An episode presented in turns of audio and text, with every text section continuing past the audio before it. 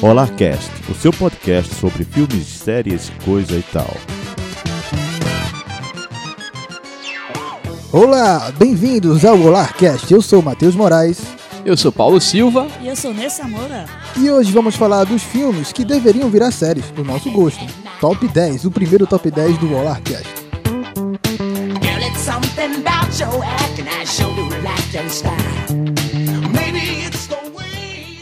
Aqui é Top 10, meu irmão.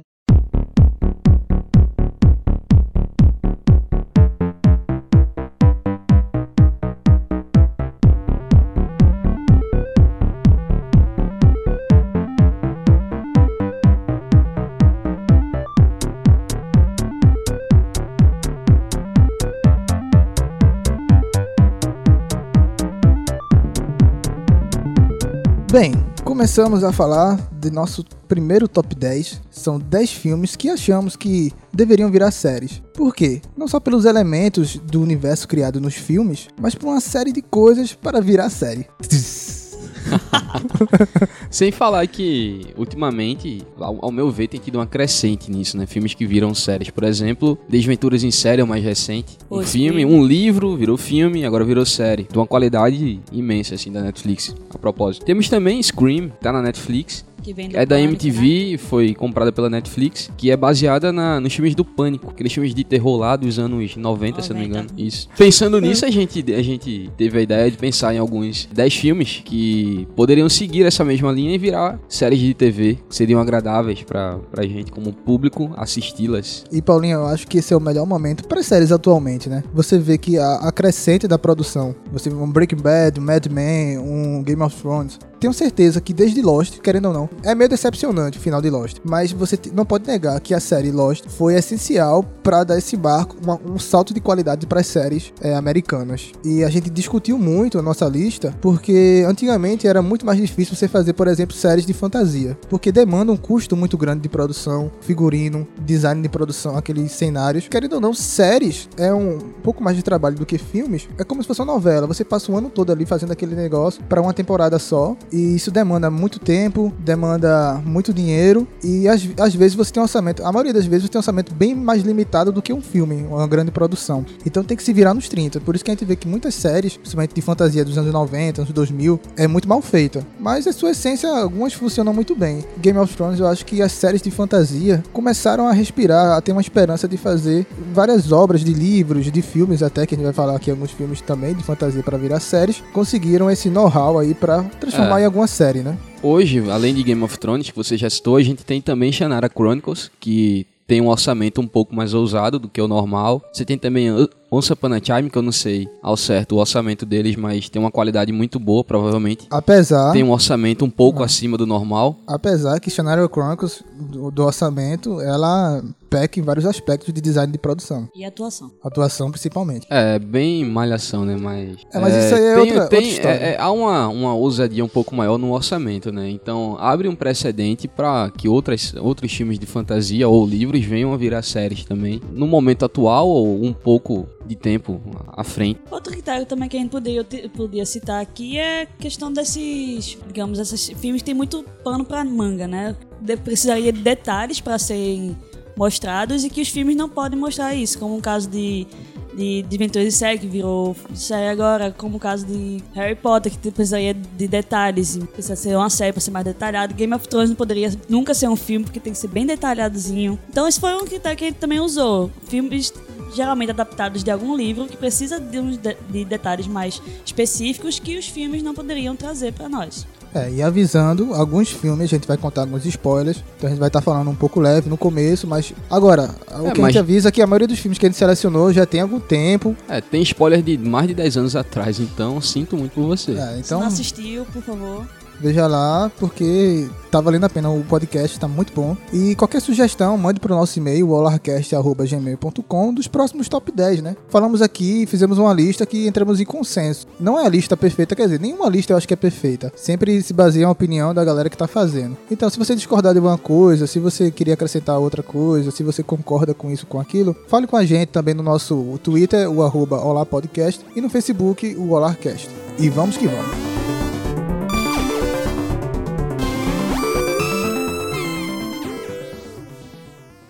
Aqui é Top 10, meu irmão.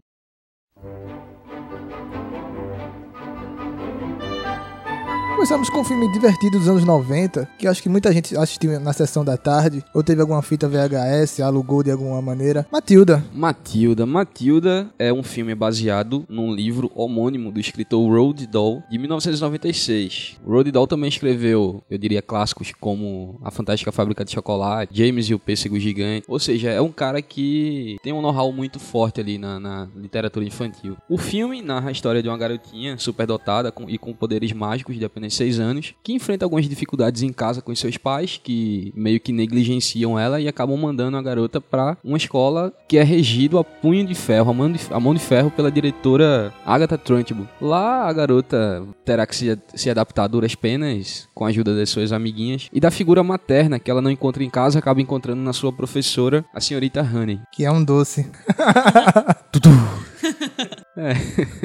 É o melzinho, né? O orçamento do filme é de 36 milhões de dólares. Pra um filme de comédia até equilibrado, assim, até um orçamento É. de médio pra alto. assim. Infantil também, né? Um filme de também uma comédiazinha infantil. lançada, eu acho que filmes de comédia eu acho mais bem visto, eu acho, naquela época. O interessante de Matilda, e até é curioso da lista que a gente selecionou, porque poderia tanto fazer uma série com toques de comédia, mas também com temas mais adultos, já que Matilda é uma criança meio que superdotada. Ela é muito inteligente e tal, e ela meio que bate de frente com os adultos, né? E acompanharia o crescimento da criança, né? E você trabalhar uma série com criança é complicado, porque sempre você vai mudar a fase. A criança vai crescendo, vira adolescente e tal. Não sei quantos, quantas temporadas poderia durar a série, mas ela tem um universo interessante ali pra criar, porque já é uma órfã que tá sendo cuidada pela professora e a gente poderia acompanhar o crescimento dela, né? Série que tem criança geralmente dura muitas temporadas, né? Mas assim, tem muito pano pra manga pra fazer uma, uma série interessante. É, ela, Matilda poderia seguir a, a linha de Desventuras em série, mas com um tom um pouco mais infantil. A questão dos efeitos especiais, assim, poderia até passar em branco. Os efeitos especiais de Desventuras em série não são tão extraordinários assim, dá pra você perceber umas cagadinhas e tal, mas passa despercebido porque não é o grande foco. Acredito que em Matilda poderia haver um investimento maior na estética da série em si. E tá mesclando essa questão, a infantilidade ao mesmo tempo a maturidade da garota, como foi feito também em Desventuras em Série, que é uma. Desventuras em Série é uma grande crítica a toda aquela questão dos adultos desconsiderarem as crianças, etc. O que tem muito disso em Matilda também. É uma série que combina muito bem com Netflix, né? Poderia ser que a Netflix produzisse a série de Matilda, cairia bem, assim. Apesar, como o Paulinho falou, teria um, um viés ali parecido com Desventuras de série que da, da própria Netflix que pro- produz. Mas eu acho que, assim, principalmente a, a gente que cresceu nos anos 90, vendo esses filmes, é, gostaria bastante de ver Matilda em, em um seriado. Mais pela nostalgia, nostalgia mas também porque os personagens é, são muito carismáticos, eles são bem caricatos, né? Então você poderia ampliar esse universo e explorar cada personagem de uma maneira diferente, ver o próprio crescimento da Matilda. Essa é uma, uma série bem interessante, assim. Seria esse viés entre o sarcasmo, a comédia, uma série séria, mas ao mesmo tempo um pouco mais leve do que Desventuras em série. A série poderia abordar um pouco assim da a particularidade de cada personagem, assim, o que levou cada um a ser como é, a própria di- diretora que é, é muito dura com as crianças, etc. O que levou ela a ser assim, que o filme ainda, ainda dá um- uns nuances assim do porquê ela é assim, mas não é nada detalhado, por ser um filme, né, por ter um tempo limitado. A série poderia dar um foco maior nisso. Agora, a série também tem um risco muito grande de se perder, porque você tem um, um lance aí sobrenatural, do poder da, da Matilda. E você passando com o tempo, a gente vê essas séries que vão alongando muito, meio que perdem um pouco da essência, né? Não sei como eles explicariam o poder sobrenatural dela, se iam colocar outras crianças também com outros poderes natos sobrenaturais. Se ele for nesse viés, ele poderia perder a, a mão na série, né? E também acho que se ele pegasse uma, uma- fizesse uma pegada mais infantil, acho que não ia dar certo. Teria que ser um negócio meio é, desventuras, desventuras em série mesmo. Mas não tão sombrio como desventuras em série, mas não focado num público muito infantil. Porque se ficou infantil, vai ficar muito, muito chato de ver. Porque hoje em dia as crianças não querem ver isso. O pessoal assiste Matilda, eu mesmo já apresentei pra alguns alunos meus Matilda. É, as crianças querem não- ver beijo gay já, né? É, tipo isso. E eles não acharam interessante. Então, Olha a polêmica, meu irmão. Isso aqui é um temazinho leve, né? A gente é, rapaz, Olha a que é polêmica. Não vamos entrar em detalhes disso. Mas enfim, acho que pra mim seria um negócio mais sombrio. Agora a questão de, de desdetalhar como é que eles iam fazer muitas temporadas nessa história, eu acho que não teriam tantas, porque eu acho que não tem, senão ia ficar muito repetitivo, ia ficar cansativo. Não, assim, pra, eles poderiam, com, com cuidado, claro, investir nessa questão, lentamente, assim, nessa questão dos poderes dela pra gerar novas temporadas, etc. Mas ainda assim não seria uma série tão extensa de. Acho que seria uma série, assim, no máximo cinco temporadas. É, nessa faixa. É, por aí. nessa faixa. Tem uma questão interessante também, porque, como a gente falou, Matilda tem personagens marcantes, então quem poderia viver esses personagens? A Trunchbull, a Matilda, a própria Matilda, o personagem do Danny DeVito, que é o Harry. Opinião de vocês, quem poderia viver esses personagens em série? A própria Matilda tem várias crianças hoje em dia que poderiam substituir ela. Eu acho que a, a que fez a, a X-23 em Logan recentemente, a Daphne Quinn, fisicamente parecida um pouco, tem um carisma assim. A Matilda é um personagem falante, mas ao mesmo tempo ela tem momentos que ela dá uns de- devaneios no- na cabeça dela e poderia ser bem adequado pra ir se associando à única atuação que a gente praticamente viu da Daphne Quinn. Eu acho que ela substituiria bem, assim, tem um, um carisma, assim, a galera já conhece ela. É interessante isso aí. O Danny DeVito também, que é um personagem bem importante e é um ator do caramba no, no filme, poderia ser um cara bem caricato. Não, poderia ser até o próprio cara que faz o pinguim no, no Gotham. Lembra ele? Eu, eu vejo o Danny. DeVito e vejo o pinguim Até sempre. porque, não, mas Danny DeVito já foi o pinguim, né? Justamente, por isso que eu lembro dele. Poderia ser o próprio Danny DeVito, porque ele não tá tão velho assim, ele tá velho, mas ele ainda pode fazer o personagem, tem condições e eu acho que ele não tá em alta em Hollywood, né? Não, não vi muita coisa de Danny DeVito ultimamente. O que eu pensei agora também seria uma homenagem interessante, porque a atriz, a original que fez a Matilda, ela se retirou depois de criança, fez alguns filmes e ela não fez mais filme, né? Ela agora trabalha como outra, outra área, né? Ela poderia voltar como a professora. Como, como a senhorita Honey, que é quase uma professora Helena de lá, né? Mas que Agora, seja. é, Mas é, assim, legal em personagem. Em pe- se a- gente tivesse uma, sei lá, uma dinâmica maior assim entre os países, é, a gente poderia colocar aquela menininha que faz carinha de anjo do Brasil pra fazer a Matilda, porque ela é uma criança muito fofa, bem novinha. Qual E é- menina? é, tu, é- tu não assiste, né, velho? Eu também não, mas pesquisa aí depois. Pesquisa aí depois no YouTube alguma cena rapidinha e vocês vão ver que ela combinaria com a personagem. O problema, a questão é que ela é brasileira, né? Dificilmente ela vai chegar lá, mas assim, ao meu ver, ela combinaria muito com a personagem. E hoje em dia é mais interessante porque vários atores de cinema que a gente nunca pensaria que ia fazer séries, fazem séries. Tipo Kevin Space, que é um ator do caramba, ganhador de Oscar, ele faz House of Cards, né? Ele voltou pra fazer séries. Verdade. Então a, a possibilidade de grandes atores fazendo série é, é- é real, é possível.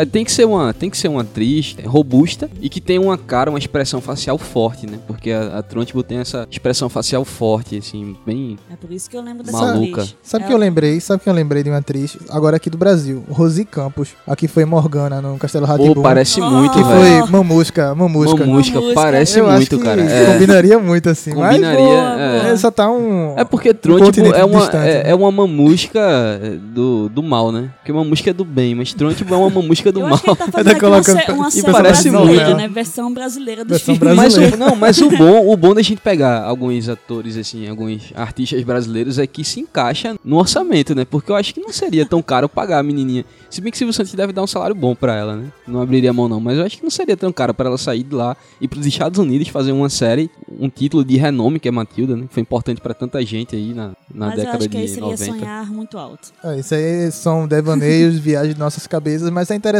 porque, querendo ou não, fisicamente as, as atrizes se parecem, né?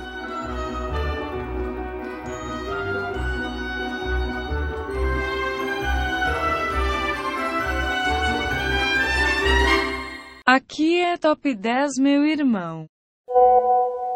Nani Matias. Um filme que eu acho que devia virar série provavelmente é A Liga Extraordinária.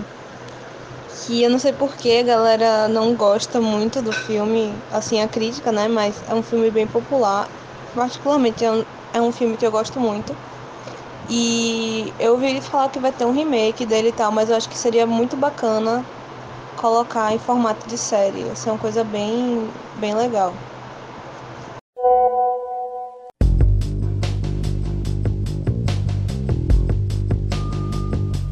E agora partimos para o próximo filme, um filme um pouquinho mais pesado, Clube da Luta. É, o filme é dirigido, foi dirigido por David Fin Fincher. Somente isso, David Fincher É, só isso. já garante muita coisa. um orçamento de 63 milhões de dólares. Tanto o filme como o livro narra a história de um, um jovem. No filme ele é interpretado por Edward Norton, o nome dele não é citado. Que ele começa a, a demonstrar assim alguns. Alguns surtos, alguns alguns desequilíbrios, né? Ele acha que ele tem narcolepsia. Clube da Luta é uma história bem interessante e é aqueles filmes que os pseudos intelectuais, pseudo cinéfilos indicam pra você pirar a cabeça, porque ele tem um plot twist mais ou menos no final ali pra virar sua cabeça e, e dizer na sua cara, você é otário, cara, o que você tava vendo é nada, nada disso. Um critério interessante essa, esse filme virar série é porque ele tem todo o know-how também do livro e do novo, o novo quadrinho que continua a história, que é o Clube da Luta 2, que agora continua em quadrinhos. E o próprio filme ele traz elementos visuais bem interessantes e a própria narrativa do filme com um paralelo com o universo que ele abre, justamente isso, é um clube da luta. Só que existem vários clubes da luta também que são criados durante o filme em vários lugares do mundo. Então só esse fato de você ter vários clubes da luta em vários lugares do planeta, dá pra você abrir várias histórias. Por exemplo, é um episódio, um, um clube da luta da Alemanha, um clube da luta do Brasil. Tá entendendo isso? Em paralelo, você contar a,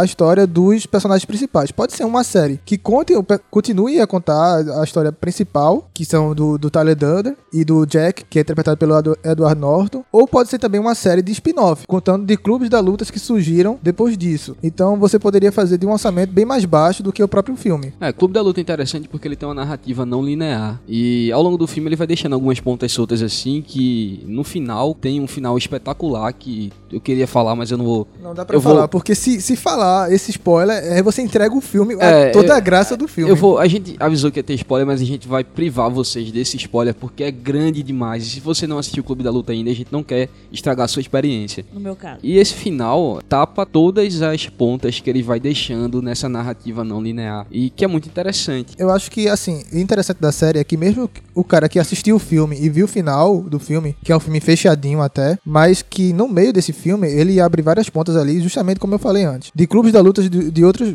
outros lugares do, do planeta. E você também aborda questões psicológicas. Você pode ver doenças psicológicas que ele acha que tem. É interessante que eu não sabia até assistir Clube da Luta que existia um distúrbio chamado narcolepsia, que é aquele distúrbio de- da pessoa tá dormindo o tempo todo. E o interessante é isso, porque do- dois viés que Clube da Luta pode abordar, tanto esses distúrbios psicológicos, porque o grande spoiler, ele aborda tanto o distúrbio psicológico, tem, uma, tem muita coisa ali a ver com o personagem principal, e pode abordar também a coisa prática do próprio Clube da Luta. Porque Clube da Luta é só um nome praticamente de fachada, porque o filme, o universo criado pelo autor, é muito mais complexo ali, tem muita coisa que o filme aborda, as críticas da sociedade capitalista. O Clube da Luta, ele se sustenta, também pelo capitalismo, e eles são anárquicos a isso, né? Eles, eles são, eles vão virando uma gangue que vão dominando a, cidade em si. É um filme assim que a gente recomenda muito pra assistir, e a gente fica pisando em ovos pra não falar coisas essenciais, porque você vai perder muito a experiência. Aquele filme que, se contar a essência,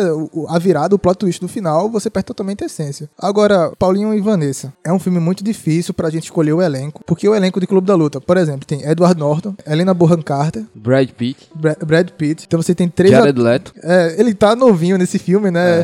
Ele só apanha, né? é só apanha. Só ele, apanha ele, ele tá ali meio tímido ali, mas ainda assim é um Jared Leto. Mas ele já mostra, ele tem um cabelo descolorido, uma sobrancelha descolorida, ele já isso. mostra que ele é Jared Leto desde, desde Pirraia. E você tem um elenco de peso, né? Eh, Não se brinca com um Brad Pitt, um Helena Bonham Carter e Edward Norton, que é um dos meus atores favoritos. E para substituir num, num orçamento de série, eu acho bem complicado. Poderia a série a solução. Como eu falei, poderia abordar spin-offs de lugares diferentes. Um Sense8 da vida, assim, vários lugares e várias Isso, histórias isso. que se conectam de alguma forma. Porque todos os clubes da luta meio que se conectam, eles meio que se falam assim. E ao mesmo tempo tem aquelas regras que. Primeira regra do clube da luta, né? Você não pode falar do clube da luta, né? O filme é arretado, assim, demais. Tem várias dificuldades. Mas hoje em dia, é, eu acho que atrairia muito também pela questão da violência, né? O clube da luta é bem explícito, o sangue, dente caindo. E você também tem a questão de, da anarquia, explosões na cidade e tal. É uma série que abre um precedente muito grande. O universo é pouco, acho que é muito pouco abordado nas séries de protestos, de capitalismo, essa coisa toda, que parece muito com alguns quadrinhos, tipo Transmetropolitan. Agora eu viajei direto, assim, uns quadrinhos bem é, revoltos assim da vida. Então, é um filme assim essencial. Acho que essa aqui foi a escolha de Paulinho, eu concordei muito. Clube da Luta, ele tem um universo e é moderno, né? É, só tende a, a se renovar, porque é um, Exatamente. é um assunto constante. A gente nunca vai se livrar do capitalismo e a gente não sabe o quanto o capitalismo é bom e quando o capita- capitalismo é ruim, né? Tem as duas faces. A gente tem que conviver com isso. E é uma série extremamente complexa e ia ser demais, demais. Eu consigo pensar em dois nomes pra Edward Norton, pro personagem de Edward Norton. Na verdade, não foi o que pensei, foi Matheus aqui quando a gente tava discutindo mais cedo, que é o Josh Rednor, Ted de How I Met Your É, Mother. Ted Mosby de How I Met Your Mother. E é interessante porque fisicamente a expressão dele, o rosto, parece muito com o personagem de Edward Norton num filme. Que é um cara meio que cansado, depressivo, com essas doenças psicológicas, bem sucedido, como o Ted Mosby é também, como arquiteto, mas que tem várias frustrações. Eu acho que ele. E também aquele cara meio que sem sal, sabe? Aquele personagem, aquele ator meio sem sal. Aquela cara ali, blazer, tal, que não acrescenta nem diminui, sabe? Que combinaria bem o ator. E ele tá meio que sumido, né, Paulinho? Ele faz. Agora, é, primeiro, só esclarecer, aos fãs de How I Met Your Mother, assim como eu sou e Matheus é também, a gente não tá dizendo que Ted é sem sal, é um personagem ruim por conta disso, não, é só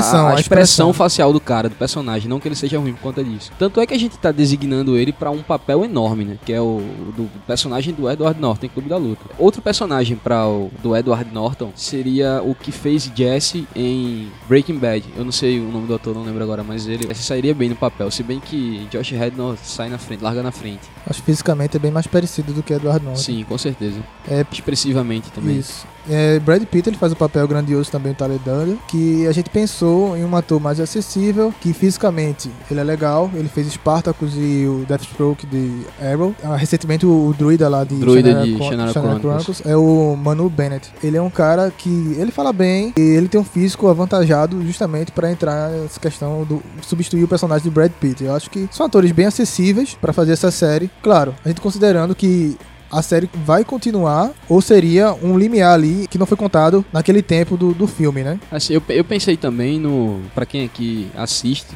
ou já assistiu Lucifer, é, o ator que faz, que vive o Lucifer na série, seria um. daria um bom Tyler Durden também, porque no Clube da Luta, Tyler Durden é como se fosse o contrário de, é, do personagem de Edward Norton. Então, enquanto você tem um Josh Rednor com aquela expressão mais depressiva, Ele é bem certinho, tem... né? O personagem do, Isso, de é. Edward Norton ele é bem certinho, ele trabalha num- numa empresa de seguros, então ele já mantém aquele padrão, gravatinha e tal. E o Tyler Durden é totalmente o contrário. Justamente. E É o o cara que faz o Lucifer, ele tem isso. O Vanessa assistiu o Lucifer. O cara que faz Lucifer tem, tem essa expressão facial que é, é meio que uma guinada, é um cara mais é, extrovertido. É charmoso, né? Tem um explosivo. charme. E mais sa- a- malandro, assim, É. também. Aí seria interessante ele também no, no personagem, porque dá essa, essa dicotomia entre um e outro. É um filmaço que apoia em livros, em quadrinhos e o próprio filme tem uma antologia bem interessante. A gente indica pra você assistir o filme. E se você não assistiu ainda, é um filme de praticamente 16, 17 anos. Já tem um tempinho, 1999 e é tão atual, é muito atual ainda. Daria uma série incrível. Claro, com um orçamento legal, com um roteirista, a gente poderia até o próprio David Fincher, como ele fez em House of Cards, dirigir o primeiro episódio e produzir o restante da temporada. Alguns diretores famosos estão fazendo isso em umas séries grandiosas, né?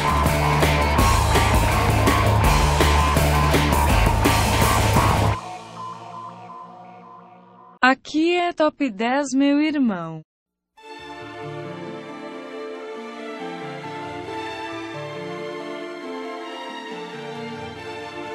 Vamos falar de uma série de. Poderia ser uma série de fantasia bem interessante, que é a História Sem Fim. História Sem Fim, um clássico, um dos maiores filmes alemães da década de 80, que meio que surtou várias crianças na época, porque é um filme, até certo modo, pesado para as crianças. Eu assisti muito em Tem uma carga emocional muito forte ele. Justamente, assisti muito no SBT, Sessão da Tarde. Tem séries animadas de História Sem Fim, também existe, mas uma série live action seria bem interessante, porque é um universo muito grande, é um universo fantástico, influenciou muita gente depois, e tem umas coisas particulares, querendo ou não, é, tem contos, experiências ali europeias, né? Não é tão americanizado assim o próprio A História Sem Fim. É, o filme é de 84 e na época foi considerado o maior orçamento fora dos Estados Unidos. Então não é nada singelo assim, né? É, é algo bem ousado mesmo. Pra fazer essa série perfeitamente, seria um orçamento assim, nível Game of Thrones, um Vikings da vida também, um Vikings, né? Que é um pouco abaixo de Game of Thrones, mas entrega, de certo modo, uma história bem feita, tem bons efeitos. Eu acho interessante pra isso. Agora, a dificuldade é,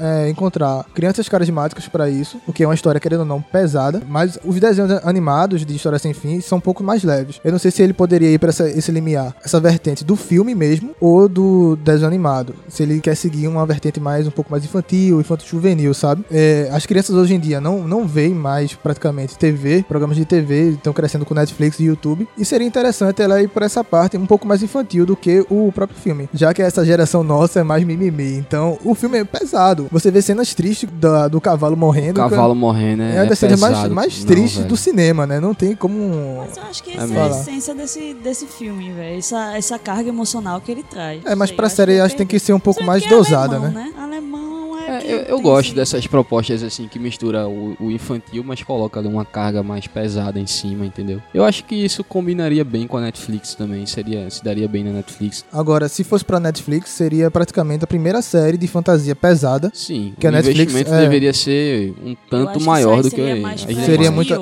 muito arriscado. O HBO, HBO é a Amazon. A Amazon também faz umas séries muito Não, boas. se, se houver disposição em gastar com a, com a série, qualquer um poderia pegar. Agora tem que ter essa disposição, né? Abrir o bolso, porque se abrir o bolso é muito difícil não dar certo. Muito difícil. É, é uma série que. Agora tem que abrir o bolso, meu velho. É, é uma série que exige uma produção bem feita. Consequentemente, exige um orçamento bem maior do que qualquer série atualmente de, de fantasia, né? Porque você tem ali diversos personagens que dependem de efeitos especiais. Você tem a, a própria Terra encantada que ele vai lá, se chama fantasia. Então se espera algo bem acima, assim, um, um núcleo infantil interessante. Porque você tem o Bastian, você tem o Atreio, você tem a Imperatriz Criança. Então já é um núcleo infantil um pouco maior, entendeu? Pra encontrar é, atores e atrizes de mirins. Irmão, só de fazer aquele cachorro voador todo episódio Que seria um gasto absurdo, É, né? aquele cachorro voador na- do filme, ele é inteiramente mecânico. Mecânico, Tá é. ligado? Pros dias de hoje, provavelmente seria efeitos especiais Efeito também, o que especial. seria difícil de, de fazer. Mas, né? por exemplo, mesmo, Game of Thrones, eles, os, pró-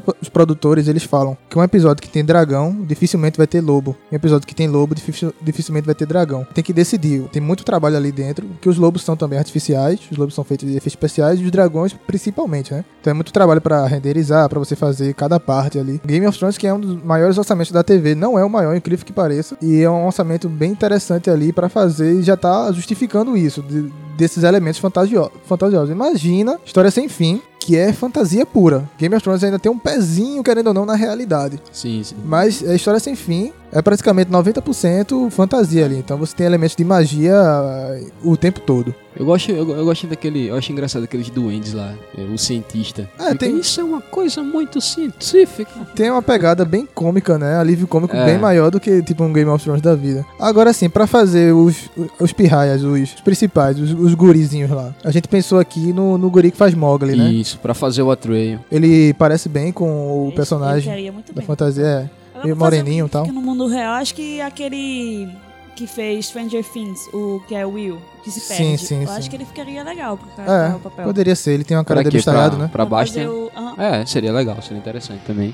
Eu acho que ele ficou fisicamente ele é bem parecido. Eu acho que também jeito, talvez, um jeito meio inocente assim, meio aventureiro. A, a Imperatriz Criança, vocês pensam, pensam em alguém? Uma atriz loirinha, assim, uma atriz. Atriz loirinha, cara. Bom, vocês aí que estão nos ouvindo podem participar também comentando possíveis ah, artistas que poderiam fazer esses papéis e nos ajudar, porque tá difícil Poderia. pensar numa atriz loirinha aqui pra fazer a Imperatriz. e não precisa ser é, loirinha, não. Pode mudar a fisionomia vai, dela, pode É. mudar. Pode ser uma atriz. Pode, poderia ser Maísa da, da SBT.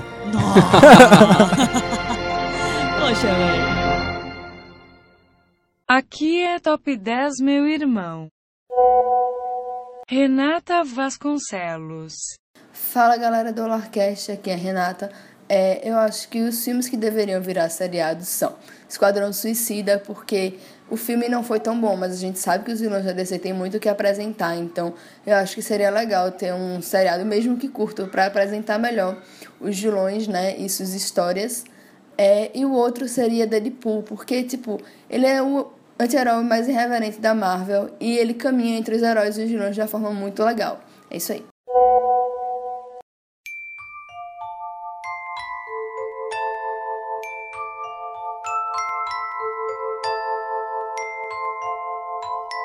E o quarto filme da nossa lista é um filme bem lúdico, um filme com uma pegada bem francesa, acho que é um dos filmes mais conhecidos do cinema francês moderno, O Fabuloso Destino de Amélie Poulain. Eu coloquei esse filme na lista porque ele mescla muito a comédia com um tom lúdico, né? Não, não tem, acho que, outra expressão pra falar. Seria um- uma série baseada em filme que ganharia muitos Emmys, eu tenho certeza disso, na questão do design de produção. De você ter uma direção de arte ali bem interessante. Porque o filme em si, ele é...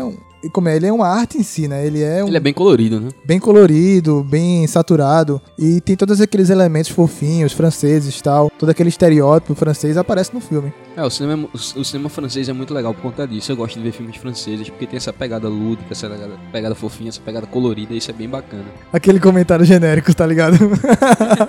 que serve pra tudo. o interessante desse do Fabuloso Destino da Amélie Poulain poderia, é uma série, é um filme, uma série do cotidiano com um azinho ali, uma pegada de fantasia. Você tem ali uma coisa lúdica, novamente falando essa expressão, de exa- exagero de algumas, algumas coisinhas que tem ali. Eu acho que poderia ser uma série também curta, acho que mais curta ainda de três ou quatro temporadas no máximo. Poderia ser episódios que não teriam tantas ligações, sabe? Porque a Amélie Poulain, ela é uma menina que, querendo ou não, ela ajuda as pessoas hein, durante o filme. Seriam episódios, ao meu ver, que cada episódio seria uma pessoa que necessitava de alguma ajuda e ela meio que interfere na vida dessas pessoas ajudando. Seria uma série bem leve, bem interessante e que ganharia muitos prêmios, como eu falei, de, de arte, né? Quem seria a Emily Polan? Fernanda Montenegro? Não dá, Fernando Montenegro tá um pouquinho velha disso aí. pouquinho. é bem parecido com a atriz, a Audrey Tautou, que a francesa, eu acho que Natalie Portman seria sonhar demais, não sei, mas poderia interpretar. Jessica a Jones, não? opção. A, que- a atriz que interpretou Jessica Jones, eu acho que não tem nada de fofa ali. E Ah, aquela tem uma menina expressão que muito fez... forte, né? E a menina que fez... que faz New Girl? É, atriz. Joe de, de Chanel, né? Eu acho que a carinha Jo- dela é, é, bem... carinha também, é bem fofinha, assim. Ia ficar a- adequado Natalie Portman, porque ela fez até um filme, é, a Fantástica... Fábrica Loja- de chocolate? Não. Fantástica Loja de Brinquedos, é uma coisa assim. Ah, eu vi esse filme. É, loja de Bacana. brinquedos. É, e ela é bem uma atriz, é um personagem bem fofinha, uma, uma vendedora de lá, e que mistura essa fantasia, ela combina bem. Eu acho que Natalie Portman não seria sonhar demais. É uma grande atriz que poderia voltar, poderia fazer séries, né?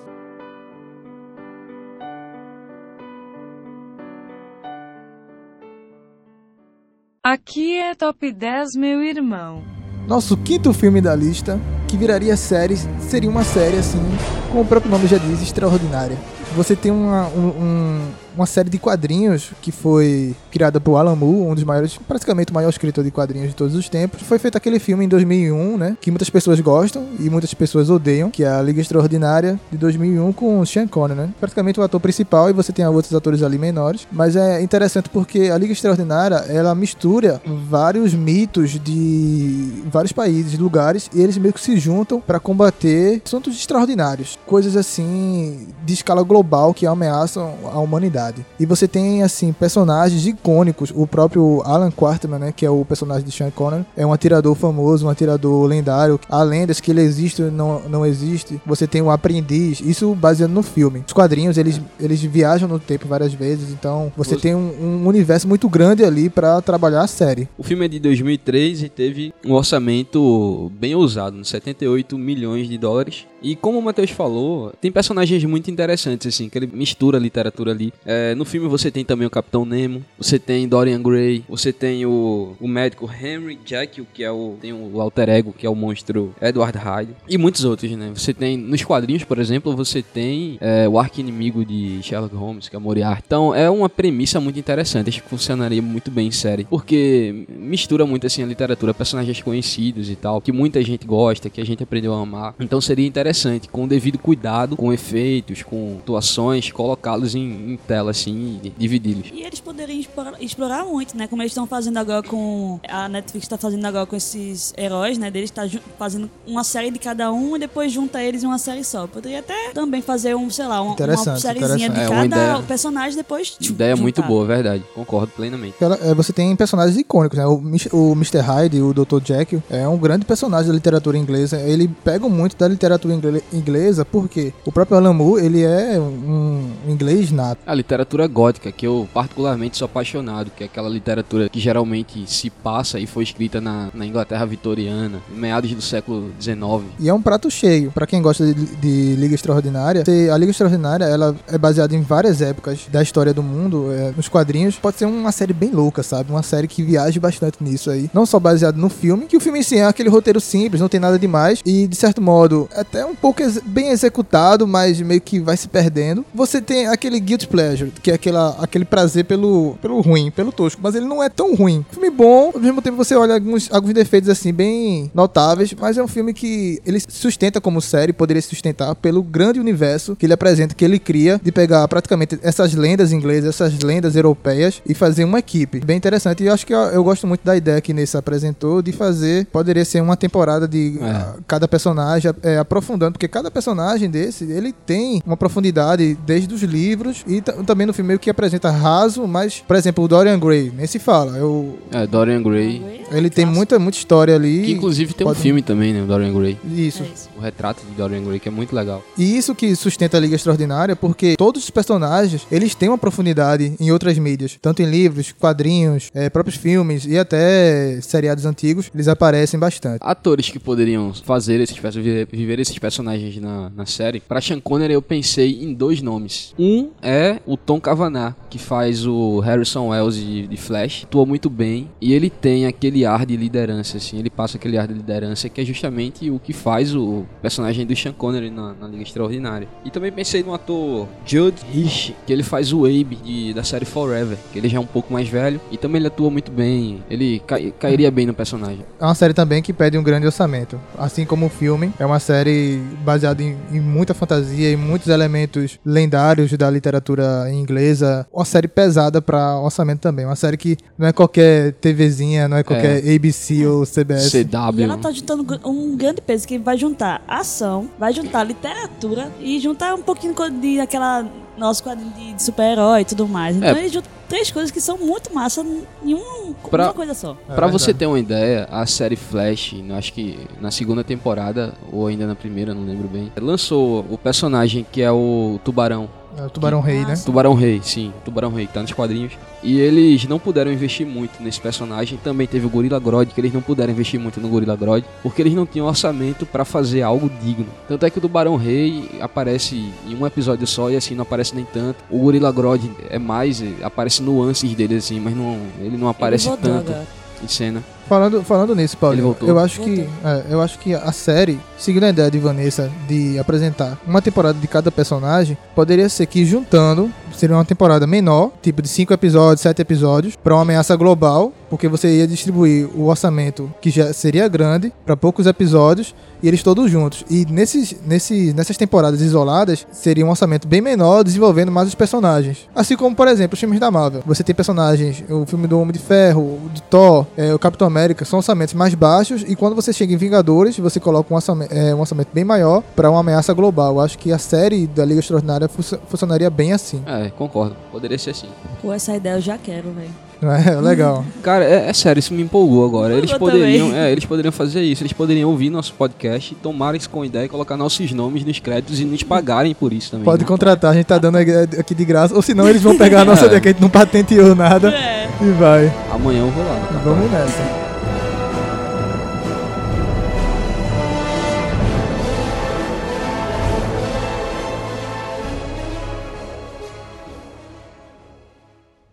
Aqui é Top 10, meu irmão.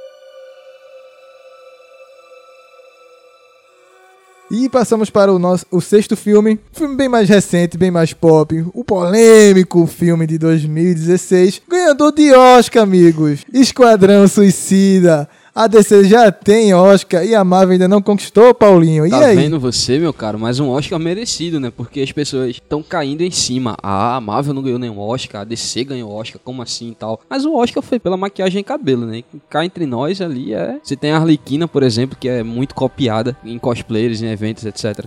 É porque é uma coisa que deu certo, né? Isso seria uma, é, seria uma série pop. Assim como foi o próprio Esquadrão Suicida. Porque apesar de ser um filme ruim pra gente que compreende um pouco mais e vai mais ao cinema, do que as pessoas leigas normais, vamos dizer assim. Não que a gente seja cinéfilo, mas assim, é um filme que fez sucesso, teve bilheteria bem alta, as melhores bilheterias da DC, que gerou também um buzz absurdo de marketing, de produtos em relação a isso, e de pessoas falando bem ou mal, falam de Esquadrão Suicida. É, a- a questão de Esquadrão Suicida pra TV tem dois vieses. Uma, eles poderiam fazer algo novo, algo totalmente destituído das séries da DC em si. Ou eles poderiam voltar a investir num projeto que já existia de fazer uma série do, do Esquadrão Suicida, que seria um spin-off da série Arrow. Tem dois episódios em Arrow, que é com o Esquadrão Suicida, que eles lançam o Esquadrão Suicida com personagens da série. Inclusive, a Arlequina, há um nuance da Arlequina, assim, que ela tá presa lá, de costa, aí ela dá um sorrisinho e tal, mas não aparece muito ela. Mas eles já queriam introduzir a personagem pra um- uma possível série de Esquadrão Suicida que acabou não rolando porque naquela época começou a se desenvolver a ideia de levar o Esquadrão pro cinema. Aí melou na, na TV. Como não deu muito certo no cinema, possa ser que eles decidam voltar e investir com o Esquadrão Suicida na TV. Eu não sou fã, mas também entendo que eu também não sou o público-alvo das séries da CW, como Flash, Arrow, Legend of Tomorrow. E tem o outro, o outro lado que é Gotham, que é um pouquinho mais adulto do que as séries da CW. E eu queria, por exemplo, que seguisse a linha de Gotham, dessas séries da DC, mas eu creio que esse marketing mais agressivo, mais pop que Esquadrão Suicida tem trazido, eu acho que combinaria bem mais com as séries da CW. É, mas, e mas faria Arrow- sucesso. Arrow não tem. Tá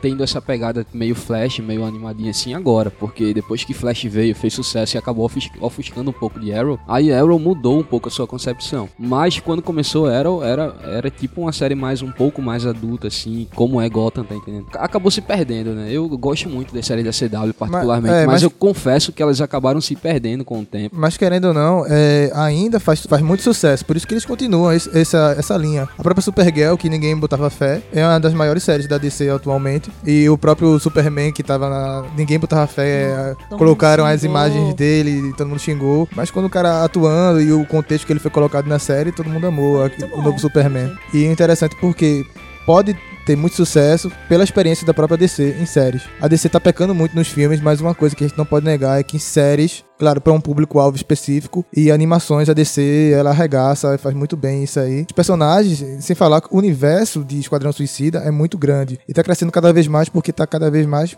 pop, né? Você tem personagens em si que já carregam uma história grande ali. É porque eu acho que o grande ponto de acerto da DC é não interligar TV e cinema.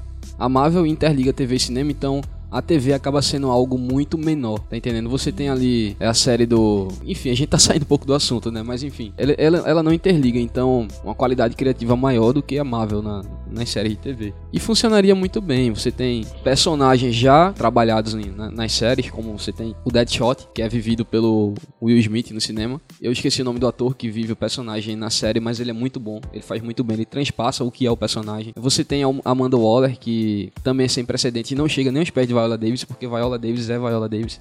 Mas ela é muito boa também. Ela passa aquele ar forte da personagem. E outros, tá entendendo? A própria Arlequina que eles poderiam trazer pra série que eu acho difícil, porque apesar de Esquadrão Suicida não ter dado certo, mas a Arlequina em si deu muito certo. Assim, eu, gost... é, eu acho que pensando pela linha raciocínio de Paulo, realmente eu acho que eles precisam reformular a história. Porque se for pra pensar a história do filme tudo mais, o que eles tentaram criar ali, ali foi realmente um público mais adolescente, eu achei o filme. Porque se você parar pra analisar, o pessoal assim na nossa faixa etária não gostou tanto do filme.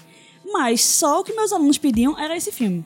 É, a faixa idade deles é o quê? Entre 13 e 16 anos. Tipo de professor, passa é, Esquadrão passa Esquadrão. Eles adoraram o filme. Até hoje eles comentam, saem com camisa e tudo mais. Então esse é o público, eu acho que esse foi o público-alvo que eles tentaram usar. E se fosse transformar em série, eles iriam, iriam se dar bem aí na CW, justamente por causa do público-alvo deles. Mas eu também gostaria que pegasse uma, um negócio mais sério como Gotham. Acho que ficaria bem mais legal. Agora, imagina, eu tava pensando aqui, por exemplo, colocar o Jerome de, de Gotham, eh, dando umas, umas participações especiais no Esquadrão Suicida. ali. É, mas aí é, seria meio complicado, porque. É meio que a origem, a, né? A, linha de tempo de uma série pra. o A não ser que eles quisessem encaixar o Esquadrão É. Suicida ali, né? Se Também eles for, poderiam é. pegar, dar uma envelhecida no Jerome Se fosse da CW, mais à frente, já se- como Coringa. É, se o Esquadrão Suicida fosse pra CW, com certeza eles iam interligar com outras séries ali. Mas eu acho que, né, como o Nesse falou, o Esquadrão Suicida que foi apresentado no cinema e que fez sucesso, querendo ou não, é pra um público mais jovem, público infanto-juvenil, adolescente ali. Seria uma série bem interessante. Tem muita coisa é, para explorar, porque o panteão de vilões da DC é muito grande. A grande graça que a DC tem e que trabalha isso muito, muito bem nos quadrinhos e que tá devendo um pouco no- nos filmes são os vilões. O Batman é o que é o Batman por causa dos vilões. O Superman também tem um panteão muito grande de vilões. Então, todos esses vilões da DC poderiam se juntar e tem vários vilões também menores que poderiam ser descartáveis. Porque a essência do Esquadrão Suicida é isso: é ter alguns vilões que vão ser descartáveis ali, que vão, vão morrer. Trata-se também de uma série de quadrinhos, então não leve nada a sério. É uma série de quadrinhos e poderia fazer muito sucesso no dia de hoje, é bem pop. Aqui é Top 10, meu irmão. Rafael de Melo. Fala galera do Larcast, aqui é Rafael Melo do Nerd Café. Filmes que eu gostaria de ver se tornando séries são aqueles filmes que têm um universo a ser explorado ou personagens legais, né? Primeiramente, o universo de Harry Potter é um universo gigante. Seria uma série fantástica, seria sucesso na certa. A história dos marotos, dos fundadores, enfim. Gostaria muito de ver uma série sobre Eragon, que é uma história fantástica, é um livro sensacional e o filme não soube aproveitar nem metade do potencial. Além de umas séries mais de aventuras, assim, eu acho que Goonies, eu gostaria muito de ver uma série de Goonies também. Essas são as- as minhas três, meus três desejos, né? Grande abraço. Sétimo filme: Jumanji. Jumanji é um filme de 1995 com um orçamento de 65 milhões de dólares. No IMDb ficou com 6,9 de nota. O filme é baseado nos livros de Chris Van Osburg, que também escreveu O Expresso Polar. Inclusive, uma curiosidade a respeito do filme é que o do filme não, da história do livro é que ela foi baseada, o Chris se baseou no jogo Banco Imobiliário. E o filme traz a história de um rapaz chamado, uma criança chamada Alan Parrish, que numa construção ela- ele acaba encontrando o jogo é, chamado Jumanji e ele começa a jogar e acaba ficando preso ali dentro do jogo. E 26 anos depois, esse jogo é encontrado por dois irmãos, duas crianças irmãos, um menino e uma menina. Eles começam a jogar o jogo, acabam libertando assim o entre aspas o Alan, que é vivido por aí nesse caso é vivido por Robin Williams, grande Robin, grande e saudoso Robin Williams. Mas eles têm que terminar o jogo com a ajuda das crianças. O... Acontece altas aventuras. Altas aventuras, é isso aí. Uma turma do Balacobaco. É, 12 anos depois o filme terá uma continuação agora com The Rock. Eu acho que mais de Jumanji 12 2. anos, né? O filme é de 95. Então, 12 anos. Não, Não, 22. Eita, 22. foi mal, 22, 22 anos. anos depois. Caramba, 22 é, É, a tá, verdade. é. Foi mal. Aquele filme de Sessão da Tarde clássico, é aquele filme muito divertido. A gente então, tá muito nostálgico hoje, tá, né? é, querendo, Pois é. Só filme antigão. Então a gente pode dar spoiler. Tem, tem filme de mais de 20 anos, assim. Se você reclamar, E spoiler. a gente tá até spoiler. segurando. A gente avisou que ia dar ou não, ia fugir. Foi precaução, mas são, são filmes, assim, bem nostálgicos, né? Mas são filmes que têm uma profundidade, né? O próprio Jumanji, como o Paulinho falou, ele carrega todo esse universo do jogo em si. Querendo ou não, um jogo, ele tem que ter um universo próprio. O Jumanji, ele passa muito na floresta, né? Na selva e tal. E vai ter continuação esse ano com The Rock. Então você só tem o primeiro filme com Robbie Williams, um dos melhores atores que a gente já teve, tanto de comédia como de drama. E esse ano vai ter com The Rock, um dos atores mais carismáticos, mais queridos de Hollywood. É, não, não dá pra ter uma série fraca de Jumanji, tem que ter uma série muito bem feita. É, e para isso você tem que investir não só nos efeitos, porque vai precisar muito de efeito, mas também na quem você vai contratar para viver os personagens. Né? Mas daqui a pouco a gente chega lá. É, falando de, de efeito, você tem diversas coisas interessantes ali que acontecem no jogo e, e realmente tem que abrir o bolso É, para fazer exemplo, uma coisa legal. é, fazer os animais. Seriam animais digitais. Mas depois, acho que do filme de Mowgli e Aventuras de Pi, que foi um pouco mais pioneiro, você já tem uma experiência com efeitos especiais simulando animais muito bem feitos hoje em dia. Claro, isso é uma tecnologia de cinema. Transportar isso pra série seria muito custoso para os episódios. Eu acho que seriam episódios, por exemplo, o The Walking Dead faz, ele enrola demais, seriam episódios que falariam mais de- do personagem que tá preso e e Jumanji, de histórias que ele pode- poderia contar e aprofundando mais. É, coisas que aconteceram com ele lá dentro, né? Ou poderia ser o também. filme não é, poderia ser um isso. spin-off também. Poderia ser outros personagens. Não Outro, poderia... sim, outros É. personagens. É legal. Acharam o Porque- jogo, acabaram jogando, Isso. aí você tem uma liberdade maior, criativa, o que. o- aí você não precisa se prender a- aos animais que aparecem, é tudo que aparece no filme. Aí você pode pegar algo que, assim, teoricamente seja menos custoso e investir nisso, já que você vai ter uma liberdade criativa maior, sendo um spin-off. É, não precisa ter como base o filme, assim, precisa ser tão grandioso. Porque você achar um ator pra se igualar a Robbie Williams, Temos um nome que poderia fazer o personagem Alan Parrish, que é o personagem do Robin Williams. Steve Carell, que acho que é um dos melhores atores que a gente tem atualmente. É, ele, ele brinca bem com personagens de comédia quanto personagens mais sérios. O último filme que ele fez esse mais sério acho que foi aquele Foxcatcher, que foi até indicado ao Oscar de 2014, 2015. Ele é um ator extraordinário para fazer o, o, papel que era de Robin Williams, porque ele tem essa faceta, ele passeia muito bem entre os dois gêneros. E ele já trabalhou em séries, né? Ele fez o The Office por The sete Office anos, praticamente. Americano, Ah, justamente. Sete, sete temporadas de The Office. O, aquele chefe que ao mesmo tempo era chato e ao mesmo tempo era muito carismático, que a gente adorava. Eu recomendo muito The Office, fugindo um pouco de assunto, mas ele encaixaria bem como A versão americana? A versão e tem americana. a versão britânica também, que já é um humor mais fechado assim e tal. humor britânico, né? É, talvez É não seja tão agradável assim. Mas ele, ele... se encaixaria bem no personagem do Robin Williams e o Alan Parrish. E ele se encaixaria também até num possível spin-off, fazendo um outro personagem, entendeu? Porque a dinâmica de, de atuação em comédia dele combina muito com, a- com, com o estilo do, do filme. Justo. E seria uma, tem que ser uma série que seja levado muito a sério, mas que teria uma- essa pegada de comédia também, porque o próprio Robbie Williams ele era mais de 50% do filme, né?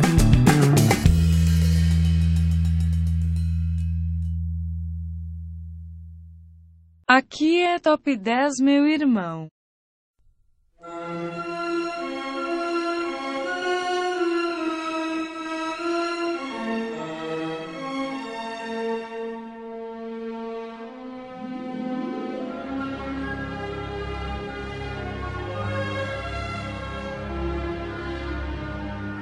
E agora vamos para um filme aí que divide opiniões, mas que não pode negar que tem um grande universo para ser trabalhado. O bruxinho mais querido das criancinhas, da geração dos anos 2090, Abraços pro nosso amigo Rafael. nosso fanboy. Estamos falando dele, Harry Potter. O universo Harry Potter em si, né? A saga de filmes Harry Potter é, dispensa apresentações. Teve mais de. Teve oito filmes, né? Sendo, Oito filmes. é, sendo Harry Potter, não- desconsiderando Animais Fantásticos. Oito filmes da saga Harry Potter. É, você tem, sem falar do, do universo criado pela autora em, nos, nos livros, então você tem ali uma base muito grande, muito forte pra fazer uma série, né? Porque uma série, como a gente tinha é, falado antes, precisa desse universo próprio, um universo criado pra se sustentar. E uma série que aborda crianças, magia, que tem mais de oito filmes, então você tem uma série que pode sustentar a mais de nove, dez temporadas até. E o que a gente tava pensando assim em Harry Potter, não abordar novamente a história de Harry, Hermione, o que aconteceu, Voldemort, mas sim alguns spin-off, algumas histórias que foram antes, algumas histórias paralelas, como os marotos ou os próprios fundadores de Hogwarts. É interessante para você abordar em algumas temporadas. Poderiam ser séries curtas de duas e três temporadas desses spin-off, né? Assim como, por exemplo, The Walking Dead. Tem um spin-off que é Fear the Walking Dead, que tá no mesmo a linha temporal The Walking Dead, só que são outros personagens que estão vivendo aquela realidade. É, Harry Potter assim, tem um universo muito grande para isso, né? Então, o universo que J.K. Rowling criou é muito extenso. Então, ele, você, até no próprio livro de Harry Potter, você fica pensando, poxa, uma história sobre isso aí seria muito bom. Então, ela tem muita coisa pra se falar, se ela quiser. Por exemplo, ela criou de um livrinho que não tenha nada a ver, ela criou o universo de Animais Fantásticos. Tá criando, né? Vai ter aí cinco filmes. Foi de um livrinho que não dava, não dava nada, mas ela criou isso aí. Por Ela é muito não? Boa em desenvolver o universo. Com certeza, ela tem uma mente incrível. Mas então, é, eu tava falando isso mais cedo aqui, que eu, quando eu dei a ideia do Harry Potter, e Paulinho falou: Poxa, o,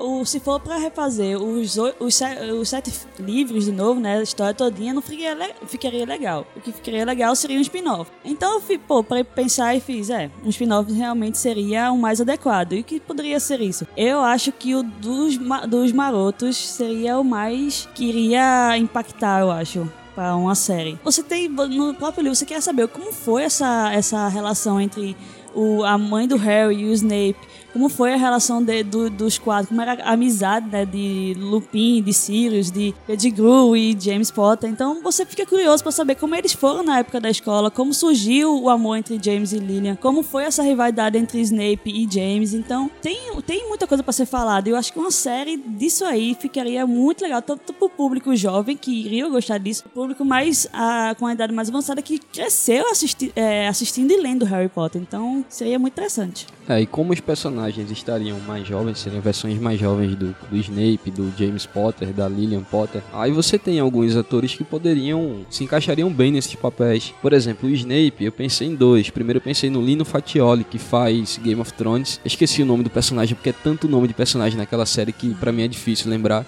Mas ele É faz o garoto que mama. É o garoto que mama, o É. bebezão lá. Ah, Ele é brasileiro, inclusive. Um bom ator. Um tem uma aparência interessante para pro Severus Snape. Aliás, pra, Agora- pra fazer o Severus Snape tem que ter uma aparência bem estranha, meio emo, né? Meio É. depressivo, assim. É, aí entra, aí entra o Adam Driver, que fez o Kylo Ren de Star Wars, episódio 7, que tem essa cara, esse aspecto meio sofrido, essa expressão meio sofrida assim, e tal. Pelo menos no filme ele transpassou isso. Então, E outra coisa, o Adam Driver, ele faz Garrett, né? Então ele passou muito tempo fazendo séries. Ele já tem esse know-how de séries, né? E pra fazer o James Potter, a gente pensou também no carinha que faz o, Bru- o Bruce Wayne de Gotham, aquele molequezinho lá, ele poderia fazer o, o- Ele tem muita cara de James Potter. Vendo isso. a foto dele aqui, ele seria o ideal. É, Fisicamente, realmente. ele é o James Potter. Eu Acho que cairia muito bem. Poderia ser nosso amigo. Talvez. Ele Bota já, ele faz, como Pit Pettigrew. ele já faz vídeos, né? Ele gostaria. Rapaz, se ele ouvir isso. Nós te amamos. Hashtag nós tá bom. Harry Potter é um universo muito grande e com certeza seria uma série também que pediria, pediria muito orçamento, mas eu acho que na, na, na questão dos marotos, poderia ser naquele esquema ma- maroto dos primeiros filmes de Harry Potter que não tiveram um orçamento tão grande e souberam enrolar bem ali o- a magia, né? Não Ah. só dos marotos, também tem dos fundadores, A- do, aquele- de Hogwarts, tem de a história de Dumbledore, que eu acho que vão abordar agora em Vamos abordar os próximos filmes. É. É. Mas eu acho que também dos fundadores seria muito bom. Eu acho que eu vejo muitos os fãs botando assim, ah, até fizeram posters e tudo desse de um suposto filme disso aí. Seria muito bom uma, série mesmo dos fundadores. Aí seria mais uma pegada mais séria em vez de um nosso infantil. Né? Seria mais mais adulto, eu acho. Seria aquele sorrisinho maroto, né? Vou botar aqui a trilhazinha Sorriso Maroto. Agora aí. Qual é que é esse cara? Fudeu pra mim, não dá mais. Que ele fala assim. É aquela, pô. Qual é a música do Sorriso Maroto? É aquela. Eu vou colocar uma. Vou Relaxa. Colocar uma. É, eu vou colocar uma. Tira a roupa, relaxa, que a gente se perde, se acha. Relaxa, fecha os olhos que eu vou te levar. Relaxa, eu sei o jeito, a hora e o lugar. Aqui é Top 10, meu irmão. Rebeca Alves. Filmes que poderiam virar séries, principalmente seria O Senhor dos Anéis. Os filmes são perfeitos, mas eu acho que ainda falta muita coisa para ser explorada nesse universo da, da Terra-média. Onde a gente poderia pegar cada essência de cada, de, de cada região, do, do- dos hobbits, do, dos elfos, dos anões, da, da, da, da- dessa estrada que eles percorreram até conseguirem derrotar Sauron. Então acho que seria um, um filme que poderia virar série, que seria para muita gente talvez um de grande expectativa, torcendo para que no caso se, se já se os filmes já foram bons, torcendo para que se, fosse melhor ainda a série.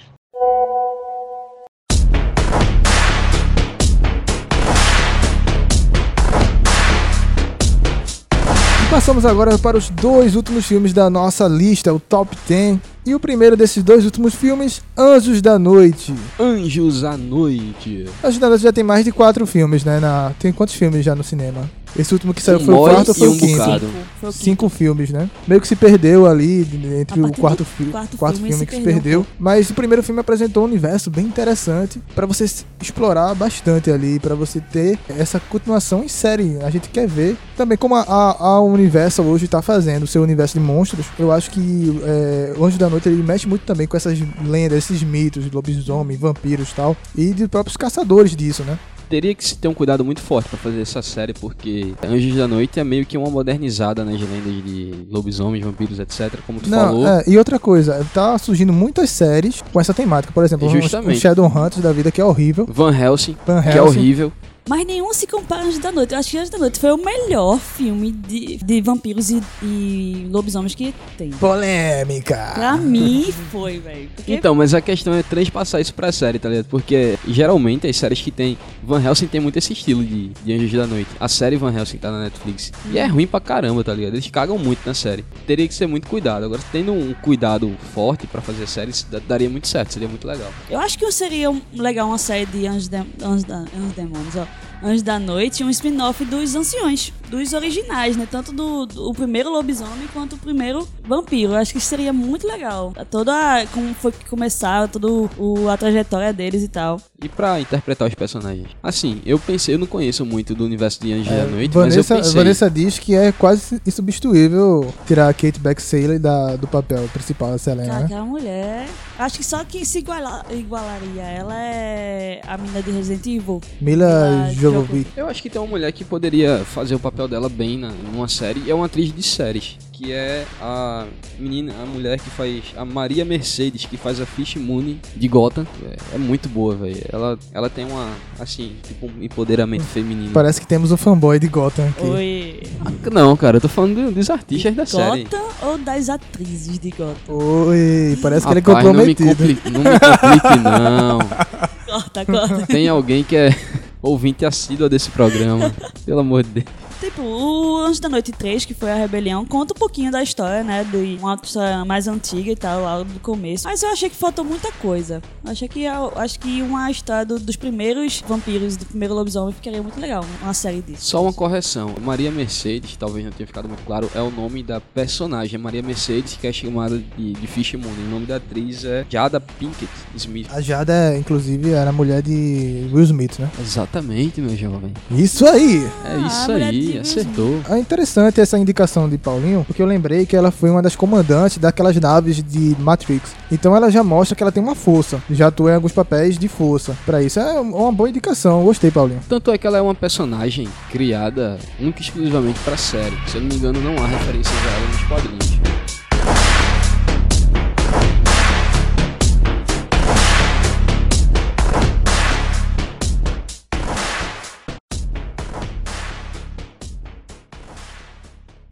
Aqui é Top 10, meu irmão.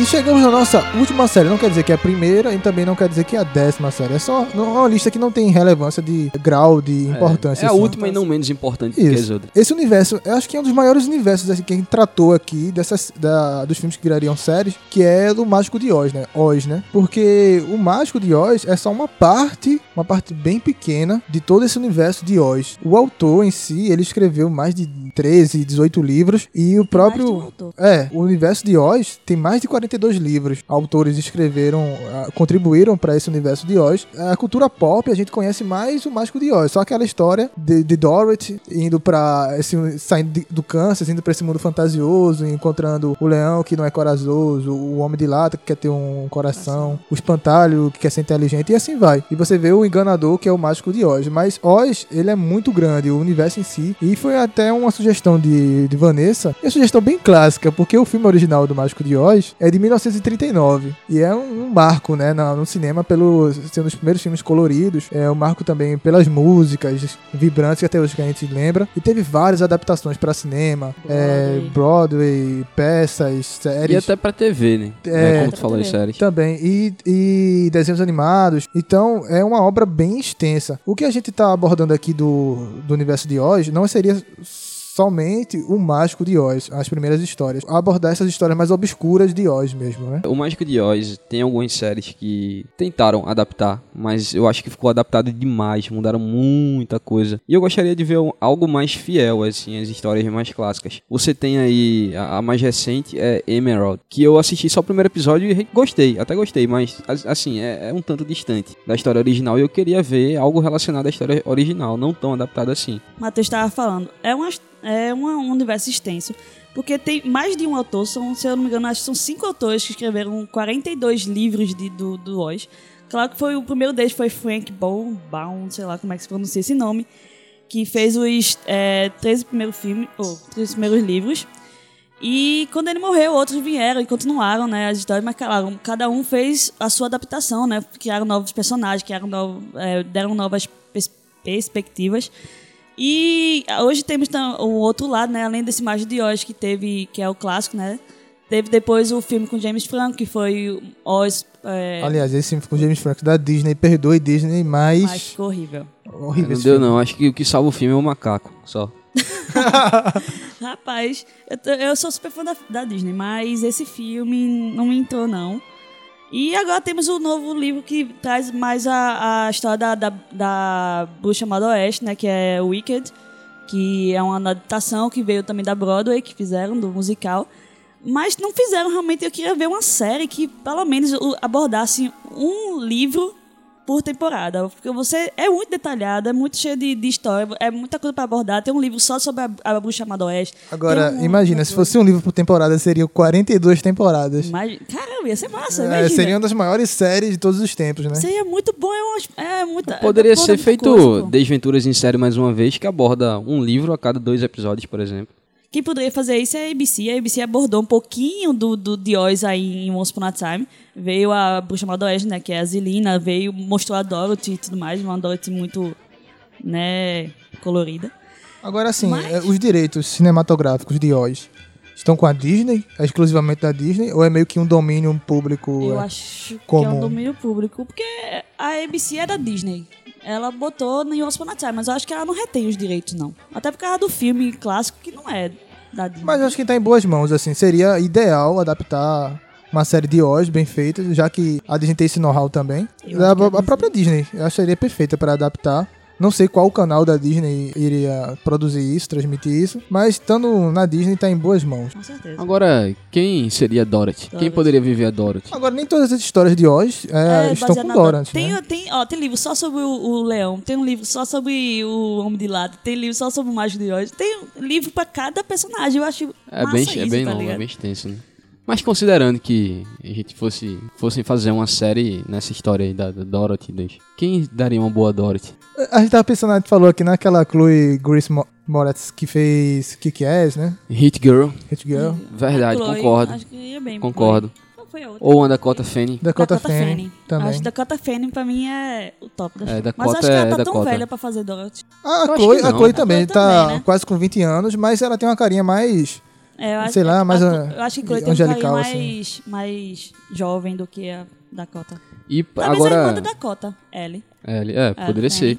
Agora, pra Oz, eu pensei num cara. Eu gostaria de compartilhar com vocês, que é o Ioan Gruffudd, ou Ioan Gruffudd, não sei, enfim. É um ator britânico, ele é do país de Gales. E ele faz Forever, porque ele tem aquela pegada é, inglesa, né? De at- ator inglês, que tem bem aquela pegada dinâmica, extrovertida. Eu gosto disso. Tem um sotaque britânico que é sem precedente. Ele também, pra quem assistiu Titanic, que eu acho que todo mundo já assistiu Titanic, ele viveu o oficial Harold Lowe no filme. Grande oficial, Harold Lowe. Quem, quem, quem não lembra? É, quem não lembra do oficial Harold Lowe? Aqui é top 10, meu irmão.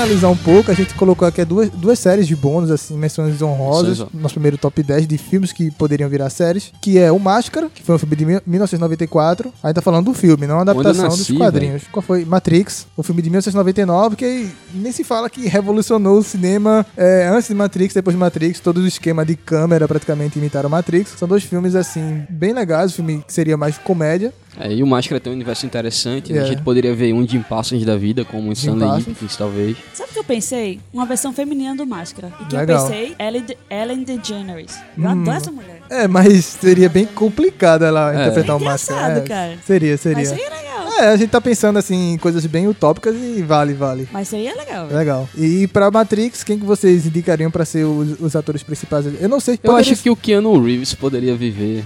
Novamente, não, Keanu acho que não. Tô não, brincando, cara, tô brincando. não. Poderia ser também as outras naves, né? Tem várias naves ali, as pessoas que vivem na, na, naquela cidade, Sião, né? Então, tem muito. Sião, cidade Vou colocar. linda. Então tem muita, muito universo ali pra ser Tem explorado em Matrix. Não pode se ser. é, poderia ser de Neo, mas eu acho que um spin-off, assim, de uma realidade alternativa ali, seria melhor. Seria. Rapidinho, falar em Neil, depois de Desventuras em série, eu acho que eu vou associar todos os personagens de Jim Carrey a Neil Patrick Harris. Seria o substituto ide- ideal. Qualquer... Ele não parece com Stanley Ipkiss, mas ele sairia, se sairia muito bem no papel. É, ele é bem teatral, né? É. Seria um máscara diferente, assim. Mas seria. Eu acho que puxaria muito pro Barney. Seria o, o máscara Barney de How I Met Your Mother. E essas foram as nossas indicações. Obrigado por escutar nosso cast. Fica aí rapidinho que tá finalizando o nosso podcast sobre os filmes que deveriam virar série.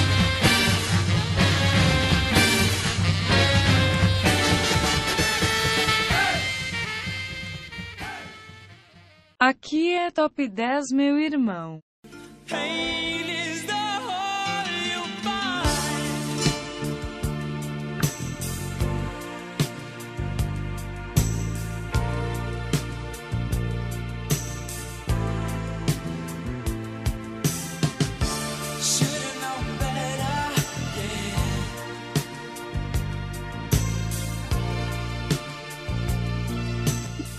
Nosso podcast está acabando. E não deixe de nos acompanhar, tanto no SoundCloud no nosso site, o olarparatodos.com.br, no SoundCloud, soundcloud.com.br olarcast, Twitter, o Olar Podcast e no Facebook, o Olarcast. Aí outra coisa, novamente, esse é o nosso segundo podcast meio que experimental da, dos áudios do WhatsApp. Se você quiser mandar pra, pra gente, nosso próximo assunto, nosso podcast já vou adiantar aqui, porque nessa é uma participação especial ser sobre o filme da Disney, a adaptação, o live action, A Bela e a Fera, que estreia essa semana. Estreia amanhã já, mas hoje já tem pré-estreia, então Cheio de polêmica. é, com personagem gay, que os crentes estão pirando, o cinema dos Estados Unidos não tá deixando exibir. Emma Watson, maravilhosa, vamos ver se ela tá maravilhosa mesmo Se no ela filme. continua tão maravilhosa como Então, se você quiser participar, mande o seu áudio para o 997 11 4910. O código da cidade é o 81. Só não mandem cantadas pro nosso host, né? Se você também quiser encontros com o nosso amigo Matheus, ligue pra esse número. É isso aí, galera. Eu acho que essa é a intenção dele. Eu também Será? acho. É isso aí, galera. Esse foi o nosso podcast número 6. Agradecemos muito a audiência de vocês, o carinho que vocês têm dado pra gente. Isso é muito legal. Eu sou o Matheus Moraes. Eu sou Paulo Silva. E eu sou Nessa Moura. E até a próxima. E esse é o Olarcast. Valeu. Tchau.